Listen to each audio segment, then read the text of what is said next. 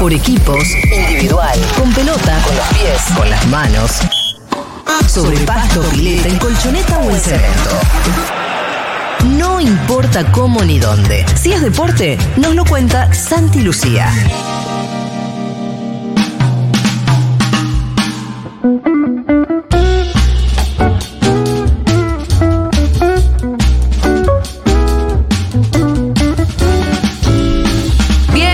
Santi Lucía mientras acomoda sus hojitas. Pero claro que de sí. lo más analógicas. Mi modo analógico. Porque que ya ni cuaderno tenés, boludo. No, que no, mirá, acá está. Ahí está la ¿Cómo que no? Pasa que tenés unas Libretita cuantas viene. sueltas ahí. Tengo unas cuantas sueltas porque sí, a veces tengo la necesidad de mis manuscritos y no tengo a Yo soy igual, Santi, como pertinente. podés ver, este, uso cuadernos a Sí. morir. No, y también lo que me di cuenta que ya no puedo salir, ¿no? Que eso habla también en parte de. Aferrarse a la Sí, analógica. claro, iba a decir de la vejez de uno, pero que también, ¿no? Pero bueno, uno ya está en la de uno y dice, bueno, loco, la mía es esta. No, pará. Lo intento algunos nuevos métodos que veo que a otros compañeros, compañeras les confunde. funciona, pero sí, me terminan No. confundiendo. ¿Sabes que Santi está en una? Porque este próximo No puedo. 25 de mayo, el Día de la Patria, también es el Día de Santi Lucía. Sí, Sí. claro. Y llegás a los 45. ¿no? Sí, exactamente. Guau, 45, qué bien que estás. Santi, Está, está, no, no, es la mejor persona de 45 años que conozco. No, no, No, no, eso lo decís Santi. porque no estás adentro de mi Capaz cuerpo. lo No, no. en la 9 de julio con Cristina, ¿quién dice? ¿Y quién dice? Pero qué bien que está de pinta bien, olvidate. Bueno, voy a venir, tengo que venir todos los días, acá, evidentemente. ¿no? Tengo- tengo que. Sí, te envidié mucho el fin de semana por el lugar Sí. en el que estuviste el sábado a la noche. Ay, no hablamos de. Lo- apenas lo mencioné. Bueno, Creo mencionalo que ahora, porque fue hermoso lo que pasó. Yo lo vi capítulo completito. por- histórico. Además, yo me di cuenta que estaba viviendo algo histórico, como, como me pasó cuando fuimos a ver al Flaco y a las bandas eternas. Sí. Que estando ahí decís, ah, yo estoy, yo estoy viviendo un momento histórico. Y con Divididos me pasó lo mismo antes de que, obviamente, mucho antes de que tocara la renga, que tocó el anteúltimo te- ante, Sí. antepenúltimo tema. De hecho, iban pasando los invitados. Y a medida que subían al escenario, distintos eh, invitados, invitadas, no había ninguno que vos digas, bueno. bueno, Santa Olaya, ponele. Bueno, claro, sí. no, pero el resto todo. que también. Yo lo que decía Sí, que estuvo Leti Lee, una, una violera, no, no recuerdo el Ninguno nombre, muy pero- conocido, pero No, también habla de la generosidad de los divididos. Absolutamente. que no hicieron campo VIP. En No. un momento muy mágico, Moyo tocó un tema en la mitad del estadio, Sí. en el mangrullo en la mitad, que no se sabe cómo llegó. Sí, había un corredor en el medio. ah, Eso se bueno, vio por la transmisión, desde- perfecto. Porque, vos viste la transmisión. Claro, en el campo. Yo desde la platea no entendí cómo y hizo, fue por ahí saludando gente y demás. Yo de la platea no vi cómo hizo para llegar ahí. Este, y después, bueno, se sube hechizo, tocan la de que se ha y tomado ahí todo sonaba vino. tan, tan espectacular como se escuchaba en la transmisión. Porque la- espectacular, espectacular. Tremendo. Sí, tremendo. qué lindo cuando el bajo te da en el pecho. Sí, que no sí, pasa sí. en todos los recitales eso, ¿eh? Eh, se sentía mucho en el cuerpo. Y bueno, pero el bajo Qué de lindo, Arnedo qué lindo. y con el volumen que tiene No, dividido y- se y- resentía en el cuerpo. Y a mí me, su- me sigue resultando conmovedor que sean tres. Nada. Son que- tres. Son No, tres personas bajo- y nada más. No son hay ni un tres teclado, ni una instrumentos. cuerda de viento, nada Son más. tres personas con sus instrumentos cada uno y la- el nivel de volumen al que llegan. Nada más. Sí, Diez que el cuerdas bajo- y un par de tachos, ¿no? Las cuatro de Arnedo, las seis Sí, de sí. Ricardo y unos tachos. Y unos tachos. No, que- El batero es una cosa impresionante. Ah, Que tremendo. cuando hay power trio, el bajo. eh, digo, Toma mucho protagonismo, toma es mucho hermoso. prota- Un protagonismo que por ahí no tiene. en- No, cuando la banda tiene mucha- muchos instrumentos, no. Bueno, eh, después de que toca el chizo, como con una naturalidad y un momento súper mágico que ahí, bueno, que Moyo dice ahora, bueno, van a tocar los rengos en Capital, fue como una especie de caballo de Troya, ¿no? Claro. Sí, Porque además no sí. tuvieron que hacer prueba de sonido, ninguna cosa. Se bajan los divididos, el chizo ya estaba arriba, sí. se sube el resto eh, y se ponen a tocar. Fue Por increíble. Fue como Hermoso. nos mirábamos entre nosotros, ¿viste? Y nos abrazábamos. Era como, estamos viendo un, Qué lindo, qué un show lindo de la renga. ahí, y la Julita, gente se volvió loca. Y sí, Y sí. claro. Porque fue una sorpresa maravillosa. La verdad que hicieron todo bien, todo bien, todo bien, todo bien. Recital que duró casi tres horas y en ningún momento nos quisimos sentar, ¿viste? Claro. Porque hay recitales que decís, bueno, ya está, Sí. ya escuché. Pero bueno, eh, no, realmente hermoso y histórico. Me parece Qué que fue lindo, histórico. Julita. Bueno, vamos al fútbol. Dale. Bien, vamos a hablar de algunas cuestiones que se fueron sucediendo el fin de semana vinculadas al fútbol y alguna que otra que tiene un poco de arrastre de la semana pasada, pero todas me parecen importantes. Vamos a empezar con una mirada a lo que por lo menos a mí más me llamó la atención del fin de semana en el fútbol masculino, que pasaron algunas cosas desde el punto de vista de la resolución de los partidos, como para mencionar rápidamente. Dos, dos partidos que ganaron. San Lorenzo e Independiente, que se definieron en el último Sí, minuto, sobre la hora, ¿no? Lo que eso genera, ¿no? Desde el punto de vista emotivo, que siempre le da este, un tamiz interesante, por lo menos a- al espectáculo, que se cierre de esa manera. De hecho, hubo una imagen viral. El abuelo que- y nieto, ¿no? El abuelo. Sí, que en realidad ahí el acierto, y, y esto dicho en serio, es de- del director de cámara, ¿no? Porque Sí. son imágenes que los que van a la cancha, los que van a ver. Siempre. de- to- claro, se ven habitualmente, pero no siempre se capturan. Y acá lo agarraron justo cuando el abuelo le pega un abrazote al nieto de 7, 8 años. Llorando y los dos dos. terminan casi llorando, Qué celebrando hermoso. el gol de Cauterucho. Fue medio casualidad, güey. Hermoso. No, bueno, ahí está el mérito del chabón que, que sabe buscando qué, poner en determinado momento. Igual está fácil, en Independiente donde pone, hay mucha emoción en la tribuna. Y bueno, sí, están transitando un momento ahí de, Duro. de emociones mezcladas, diría, diría Miguel. pero- conmovidos. sí.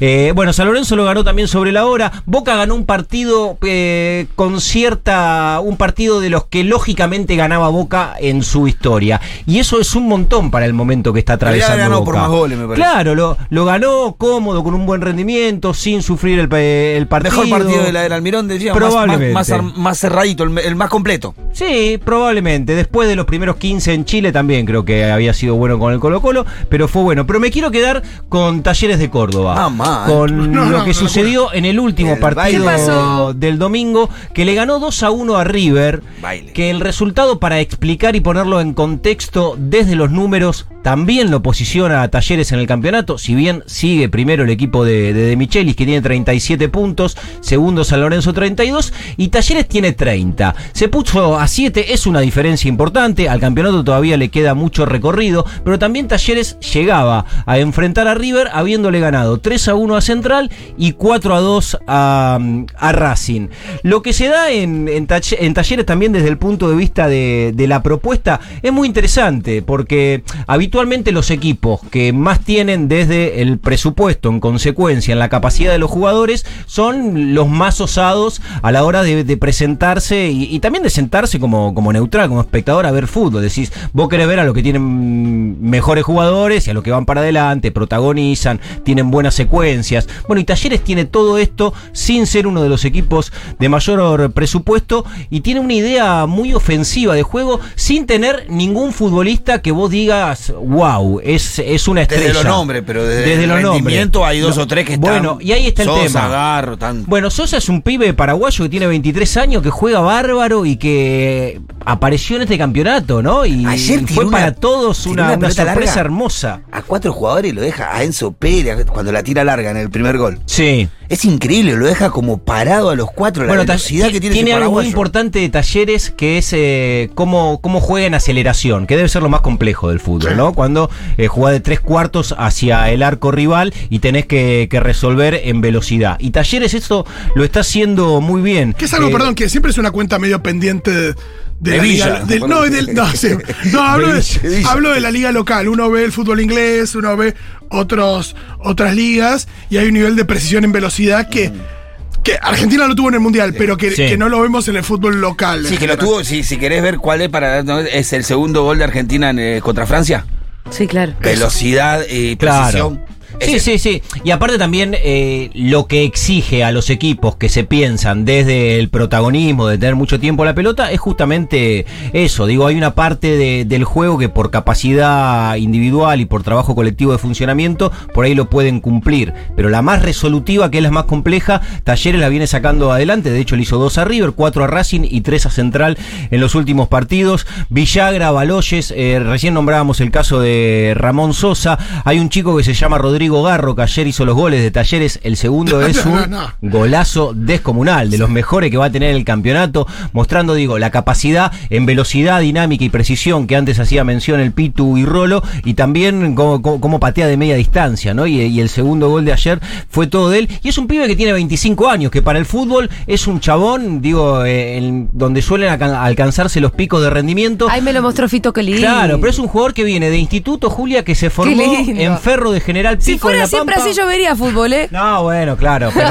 eh, esos son los Pero tenés que esperar un montón. es, para es- que es pase. como el chillo subiendo con, eh, Claro. con DVD con invitado. Es un momento Es una- histórico. Es un Si momento histórico. Si fuera siempre así, yo vería fútbol. ¿Qué te parece? Y, que- y lo, que, lo que me quería detener es en el entrenador. El entrenador de talleres de Córdoba es Javier Gandolfi. Él se retira como futbolista vistiendo la camiseta de talleres en 2021. Pasado por River. Se formó en River y es muy importante que recuerden ese dato que da el Pitu. ¿Por qué? Cuando él deja de ser futbolista, se queda trabajando en el club. Cuando, de, cuando deja su puesto Pedro mm, Caiceira, que era el entrenador portugués que tenía talleres de Córdoba, asume de manera interina. En el momento en el que llega el receso, él dirige al, al equipo interinamente, llega el receso y en River se termina el ciclo de Marcelo Gallardo. Ya se sabía que Martín de Michelis iba a asumir en River y desde Alemania, Martín de Michelis lo llama a Javier Gandolfi, en ese momento entrenador interino de talleres, y le dice, te necesito en River conmigo, quiero que seas el técnico alterno, el ayudante de campo. Quería que sea su segunda de Michelis en River porque se habían formado como futbolistas justamente en River y habían, y ahí esta- estableció una relación de, amistad y evidente también de reconocimiento profesional de De Michelis hacia Gandolfi. Cuando le hace esta propuesta de Michelis, se sientan en de la comisión directiva de talleres con, con Gandolfi y le decimos no te queremos interino, queremos que continúes. Y ahí el chabón se quedó ante una decisión evidentemente muy trascendente en su carrera. Si es acompañar en uno de los equipos de mayor presupuesto de- del continente, que tiene proyección en la Copa Libertadores, que es un poderoso como River, o si empieza a desarrollar su carrera, no como acompañante de nadie, en Talleres de Córdoba. Y decide por esto último.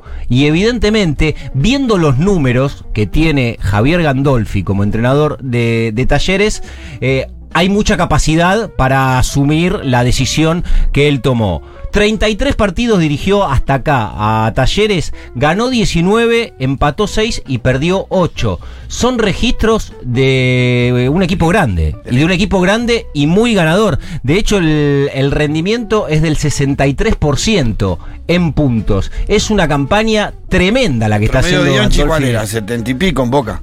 Sí, eh, sí, los mejores años después eso Después se revirtió pero mejor por sí, medio, imagínate, de ahí. en la salida. Por eso es altísimo. Así que eh, también de- intuyo que desde el punto de Sabe vista mucho, individual, mucho, sí, también, pero validar tus decisiones con capacidad y que se te terminen dando los resultados como pasa Hay, con hay Gandolfi debe ser muy que- que gratificante. yo me doy cuenta que saben mucho porque, eh, como estos son los técnicos, viste, que son más mesurados en los festejos, en los festejos de los goles, viste, que tienen la cabeza muy. No venden humo. Claro. No necesitan vender humo. Tipo no necesitan, no necesitan correr para Sí. ningún lado. Hay algunos que hacen un culto también de su Sí, mesura, sí, sí. ¿no? Sí. Bueno, Sí. sí, también, también. Sí, también, también. Pero Pero bueno. este es uno de los. Ayer no gritó ninguno de los dos goles. Ayer, Sí, también estaba- Yo estoy corriendo por la, por la, por la cosa. También está el pasado. El, el pasado de Gandolfi quizás influyó en lo de ayer claro. por lo que representa River en, su carrera deportiva, absolutamente. Eh, y otra de las cuestiones a, a las que quería hacer referencia, y hay eh, varias ventanas que se pueden abrir con, con otra de las noticias que tuvo el fin de semana futbolero, fue el título del Barcelona. Barcelona se consagró campeón en el fútbol español. Es el primer título de liga que consigue el Barça en la era post-Messi. No había vuelto a ganar un torneo local en los últimos dos años con la salida de Lionel. Los números son también bastante elocuentes y, explícitos de que evidentemente fue el mejor equipo en la liga española. Le sacó 14 de ventaja al Real Madrid cuando todavía quedan 12 puntos en juego, una diferencia eh, apreciable. Y mm, lo que me resulta muy, muy llamativo y, y particular es, eh, en principio, lo que tiene que ver con Sergio Busquets. Por supuesto que en este recorrido también hablaremos algo de, de- cómo Messi de manera omnipresente estuvo, estuvo también con, con- muchas referencias en el campeonato que ganó el Barcelona. Pero Busquets había anunciado en la semana, a través de, un posteo que hizo el Barcelona, que se retiraba de, de la institución, que iba, que, que deja, ahora cuando lleguemos a mitad de año, de jugar en, en el Barça.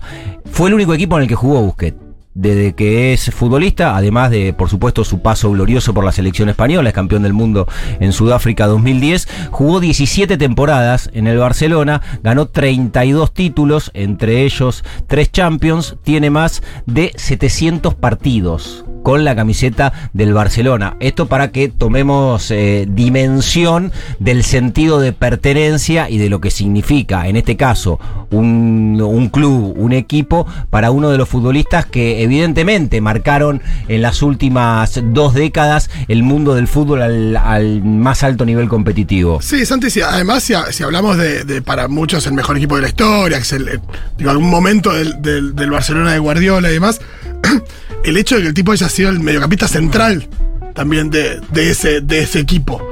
Porque hay algo ahí respecto del funcionamiento, del engranaje, todo, que es el tipo que está en medio de todo. Como Sí. dijo Román, el único 5 que es 10. Bueno, yo traje algunas referencias eh, que tienen que ver con esto, ¿no? Con, con Sergio Busquets. Eh, a todos los que vimos mucho fútbol en los últimos años, era casi una invitación. Jugaba el Barça, bueno, está Busquets, bueno, me quedo. A mirar. Sí, por Sí, supuesto. de galera y, Y ne- moño jugaba. Vicente del Bosque, entrenador, campeón del mundo con España en Sudáfrica 2010, eh, dijo en, en el último tiempo, si ves el partido, no ves a Busquets y... No, si ves el partido, pero no ves a, a Busquets, en realidad no estás viendo el partido. Te estás perdiendo la parte que lleva el contenido más trascendente de un espectáculo. Eso dijo un chabón que lo dirigió ¿Cómo me lo- y le que decís lo- de vuelta? y le- que lo llevó a consagrar campeón del mundo. Si ves el partido, no verás a Busquets. Pero si ves a Busquets, sí verás el partido. Ah, me gusta. No, no entiendo, chicos. Me falta contexto para entender. No, bueno, el contexto es que mucha- muchas de las cosas que hace Sergio Busquets adentro de la cancha no son apreciables Ah, perfecto. Pero son si no la ves desde Con un Riquelme lugar pasa con- algo medio así, ¿o no? conceptual. No, es, bueno, el, es el titiritero. absolutamente. ¿Con Riquelme no pasaba un poco eso? Voy a ir, voy a, Sí, ir a sí, otro. también. Sí, sí, sí, Sí, también. pero también es verdad que hay algo No en es, que, no es como Messi, que vos lo ves como mostrando un virtuosismo permanente. Eh, Es verdad, y hay, no, totalmente, y hay algo en Busquets que tiene, es menos farolero, también mismo Claro. le ves la jeta y no, no es un tipo que, que, que se dedica a, a eso, a farolear, hace lo que hay que hacer todo el tiempo. Como cuando le dejó la pelota a Messi para que vaya sola, viste que esta jugada que es mortal. Ni la toca, que- listo, usted llévela.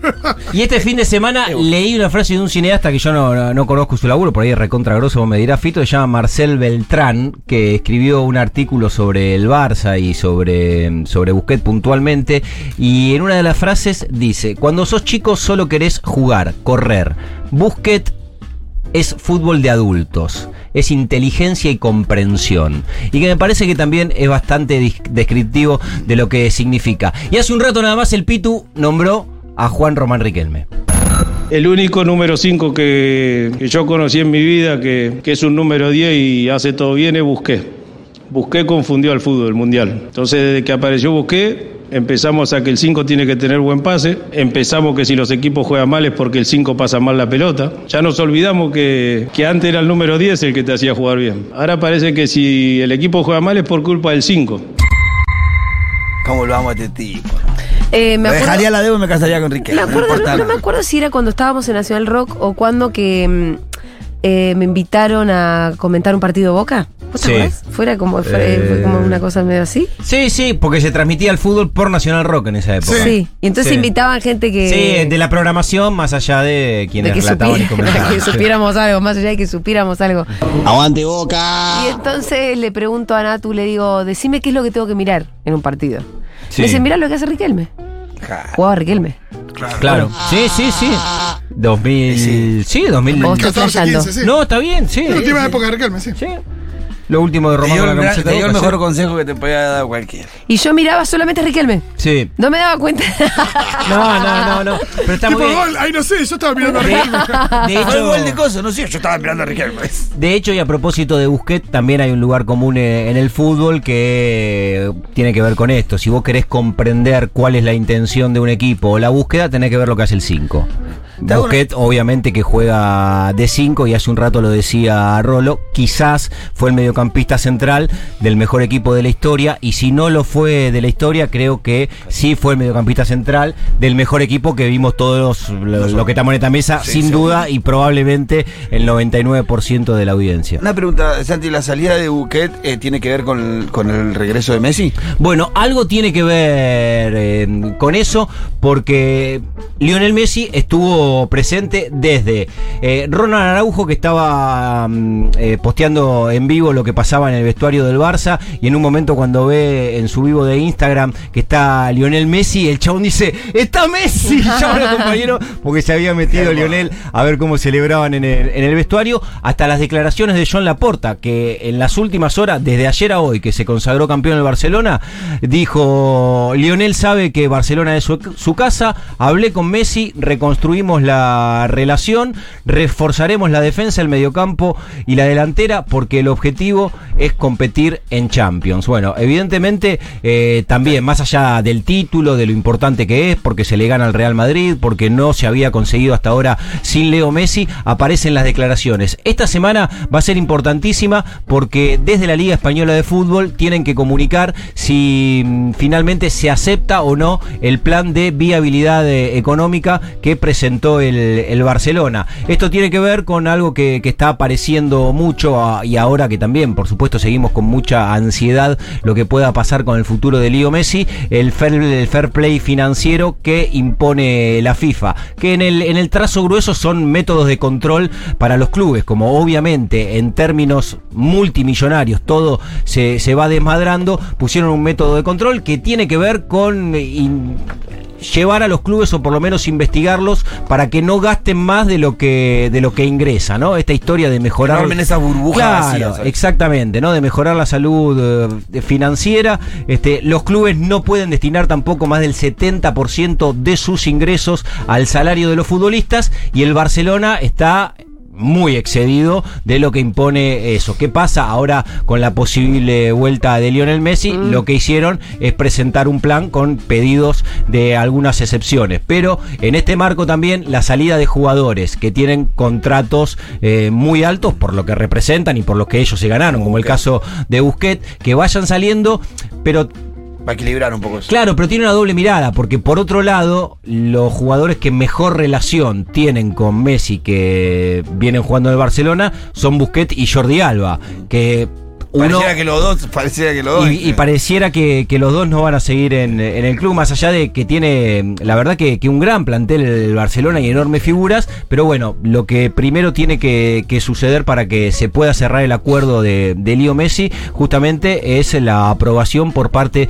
de la Liga Española, que también tuvieron buenos gestos de Javier Tebas, que es el presidente de la Liga, que estaba bastante sí. enfrentado con la porta y que ya por lo menos públicamente hubo algunos guiños. Apareció Jorge Messi, el padre de Lío, también en las últimas horas, con un comunicado eh, a propósito de todo lo que se dice del futuro de Lionel Messi. Digo, está claro que no va a continuar en el Paris Saint Germain. Menos lo de- No, lo de- no, después no. de lo del fin de semana, que quería Sí. meterme adentro de la tele. Sí. Y de verdad. Sí, Pero de verdad, no es literal lo que voy a decir, pero matar franceses, de verdad. decía, pará, no es literal. Pero paren, muchachos. No, es increíble lo que le hacían al tipo. No, no, decía, no, no. tienen Pero- un poquito de conciencia de que están delante del más grande de todos los tiempos, hermano. ¿Qué están haciendo? Sí, sí, sí. ¿Viste el pibito ese con la camiseta? Hay un pibito en la, en la tribuna del Paris Saint Germain que se da vuelta con la camiseta argentina Sí. y lo empieza a señalar a todo después del gol. Que dice, este, este, es este, pelotudos, es este, dejen de putearlo. Que era una. Pero eran muchos los que lo chiflaban, que era. Eh, eh, en una se puede haciendo jueguito en un córner a propósito, Sí, sí, él. sí. Sí. Como un minuto con la pelota a propósito. Y, y- y- Para chifle- joder. Para que lo chiflen. Sí. Y él hacía jueguito, corte. Ya Sí, me voy, hijo. El de momento puta. creo que sigue voy, siendo juntita. Sí, eh, me voy, el del de termómetro cuando van apareciendo las formaciones en la previa, ¿no? sí. En la pantalla gigante. Y ahí eh, está algo dividido, pero es estruendoso. Que lo, que lo chiflen masivamente. Amé, no saben, vayan a hacer champán y perfume. Che, El otro una día consulta para Santi, perdón. Sí, sí, claro, Dieguito, ¿A Maradona lo le que pasó algo diga. parecido así?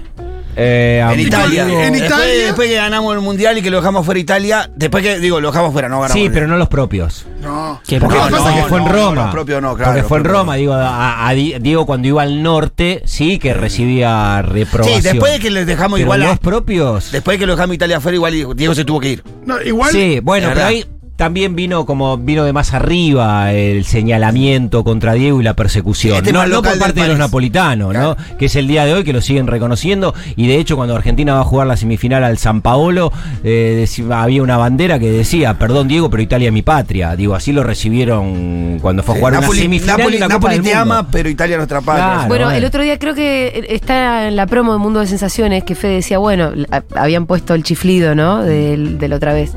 Y Fede decía, tengo tengo que cuidarme porque yo ya tengo. Es preexistente un sentimiento antifrancés mío. Claro. Dice que los franceses se comportan como dueños. Los franceses son arrogantes, son, bueno, Sí. por una, una historia francesa. Entonces se comportan como dueños. Entonces Messi no responde y le, lo chiflan como, como te chifla un dueño. Claro. Como Eh, patrón. Como patrón. Claro. Eh, cosa que nunca podría haber pasado jamás con los napolitanos, que a Diego no tenía más que agradecerle, digamos, ¿no? Aunque, aunque Era el santo patrono. Sí, y también- era el santo lo- patrono. Sí. digo. No, pero también pero con lo el, que pero el construyen. francés y su arrogancia también habla de, Sí. de esto, del comportamiento del patrón. No También- me serviste, te chiflo. Pero anda a cagar, boludo. Sí, por supuesto. y También creo que tiene que ver con la historia de. Pues, acá decimos los propios, pero Messi juega hace un año y medio en el, en el PSG. No sé, si le hubiera pasado en Barcelona y Messi le hacía 15 goles en una final del mundo de España, la gente de Barcelona nunca le hubiera dado la espalda. No. No, intuyo que no. Intuyo que no. De hecho, ayer en la celebración, con la- y las imágenes que se veían en Cataluña, en mucho, además de celebrar el campeonato, se sigue pidiendo por, por Lionel Messi, como hace tres meses en el minuto 10 de cada partido. Eh, Pero creemos el que va a volver ahí. Santi, no tiene y otro lugar la verdad en que. el mundo. no, otro lugar La liga mundo- va a aceptar porque necesita una figura, la liga, la liga española. Necesita Sí. una figura rutilante entre sus jugadores. Después de Cristiano y que se fue Cristiano y se fue Messi, no hubo figura y eso también aporta para que la liga inglesa siga siendo una liga muy superior a la de ellos. Sí, eh, el engranaje económico es decisivo. eh, el financiero del, del Barcelona también será determinante para el futuro de Lionel Messi. Como imagino que algo de ruido debe hacer. No, no me puedo poner nunca en los pies, eh, obviamente, de quienes toman las decisiones sobre la carrera de Messi por, eh, por el volumen de la guita que se dice. Y muchas veces se tiran la cifra, pero, pero es difícil dimensionarla, ¿no? Cuando hablan que eh, en Arabia Saudita Sí, le ofrecen 400 millones de euros por temporada. Y un contrato de dos temporadas. O sea, cerca de. 800 millones de euros así, pero ahí tranquilo, papi. ¿Sabes Llévenlo. lo que, ¿sabes lo que daría masa nomás. por esa plata? ¿Sabes que lo bien que nos vendría? Bueno, por Dios eso. mío, pero, qué reparto pero bueno, me la parece puta que, madre. Sí, que la- que, que la historia romántica que son Sí, las que que, las que yo Barcelona. y sí, y me encantaría que finalice de esa manera, sin meterme en las finanzas obviamente de nadie, mucho menos de alguien tan querido como Messi, pero sería que termine en Barcelona y la verdad que la fe Intuyo que lo que más feliz lo haría a él eh, tiene que ver sí, sí. con eso. Por, e- por eso también se mete a ver cómo festejan en el vestuario Sí. sus ex Por compañeros. eso volvió al Barcelona los fines de semana, Y todo, demás. anda en bici y todo. Sí, ahora mira, con esta cancioncita que empezamos a escuchar ahora, por un poquito esto. Si yo te digo, est- esta, escucha esta canción, ¿a qué, te, ¿a qué te puede remitir, Pitu? No vas a descubrir nunca de qué se trata. Se presentó el viernes. Es por algo muy importante que va a empezar a suceder en el país. Que tiene que ver con el ¿Es el fútbol. mundial de fútbol, el sub-20? ¿Qué canción de mierda? ¿Por qué la canción no es argentina? Ah, claro, porque no iba a ser acá. en. Y pero igual, ¿te puedo decir pará, tampoco tiene nada que ver con. Con Qatar. Indonesia. No, Indonesia. con Indonesia. No, el trío que, mm, que interpreta esta canción Glorious es de Indonesia, sí. Gloria. Ah, bueno, entonces tiene sentido. Sí, estaba todo preparado para que sea ya. Dijeron, y con la Pero es canción un que trío de. Indonesia, entonces. Sí, es un trío de Ah. Indonesia. Pero no Pongamos- parece. Pongamos el himno de Waited Genius Sole. es el- Che, igual te digo una cosa. Eh, recuerdo cuando puteábamos Haya, Haya, Haya. Sí. Y ahora me la tatuaría en todo el cuerpo. Sí. Ay, ay, ay. Santi, gracias. Bueno, por favor, chao. Hasta el lunes que viene.